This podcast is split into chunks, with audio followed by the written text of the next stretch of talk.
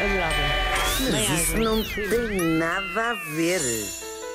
Pois não, olha filhos, olha para o céu e estava estrelado. Viste um Ah. Deus, menino?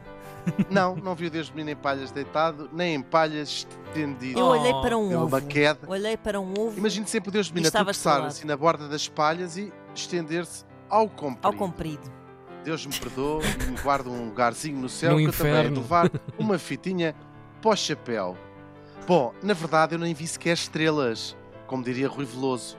É que nem eu, nem vários astrónomos que se andam a queixar há uma data de tempo da quantidade de lixo, de lixo, não tem outro nome, com que andamos a encher o céu e que torna difícil distinguir alguns corpos celestes. Ah não, não tinha vírgula. Alguns corpos celestes. Isto já, já vinha com a piada preparada, confesso. Bom, ora, se olharmos para o céu à noite, existem cerca de 6 mil estrelas que são potencialmente visíveis da Terra a olho nu. Isto depende, claro, de uma data de condições, como a, luz que temos à nossa própria volta, etc. Algumas destas estrelas são mais facilmente identificáveis do que outras. A mais famosa, a estrela polar, aqui no hemisfério norte. Bom, e com os potentes telescópios que têm vindo a ser desenvolvidos nos últimos anos, nós já conseguimos, quer dizer, conseguem os astrónomos, que a gente não temos acesso a estas coisas, parecendo que não um telescópio potente ainda é caro. Foi. Sim, mas já se consegue ver até para lá da nossa própria galáxia. Isto é fantástico, sabem que eu sou um apaixonado destas coisas. Pouco Uhum. faltará para conseguirmos ver as cuecas de um extraterrestre estendidas numa corda de roupa de um qualquer planeta a milhares de anos-luz do nosso. Ou a ponta incandescente do cigarro de uma madame de uma casa de meninas de uma galáxia distante. As coisas que eu As tenho na coisas, cabeça. Logo de manhã.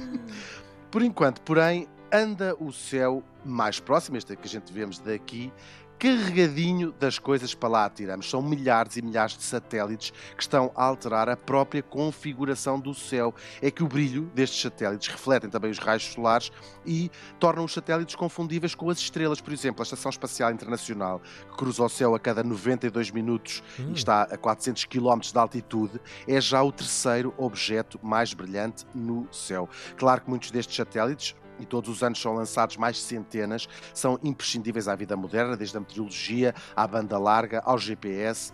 Funciona- A banda larga, então, é uma coisa que funciona mesmo bem. Seis de... Pronto.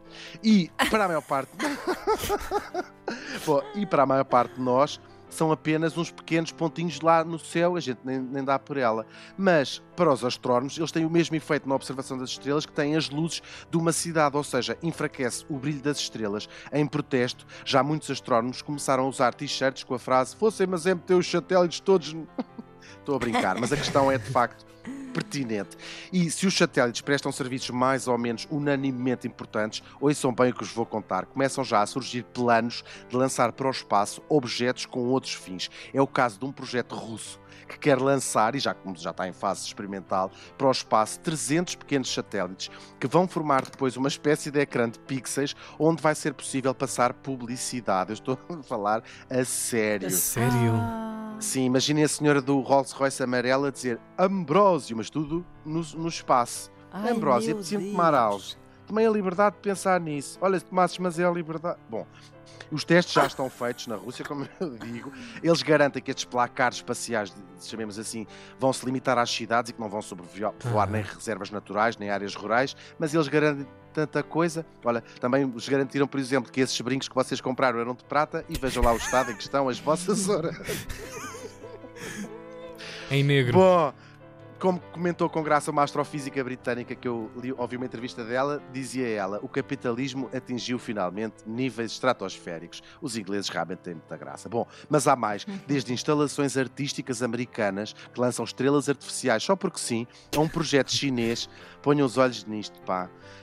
Ai, não sabe exatamente em que fase é que estará, porque os chineses são assim um bocadinho secretivos, de lançar para o espaço uma segunda lua, artificial, claro, O quê? mas eh, parece que vai ter uma área entre 10 e 80 km e será 8 vezes mais brilhantes que a Lua original. A tudo isto se juntam os quase 3.500 satélites que a SpaceX e a Amazon eh, planeiam lançar também nos próximos tempos. Não deixa de fazer algum sentido, agora que já demos cabo da Terra, está na altura de arranjar soluções criativas para estragar também o espaço. É tudo, como sabemos, uma questão de tempo. Como disse o Fred Allen, não percebo como é que há pessoas que passam anos a escrever um livro quando podem perfeitamente comprar um por meia dúzia de dólares.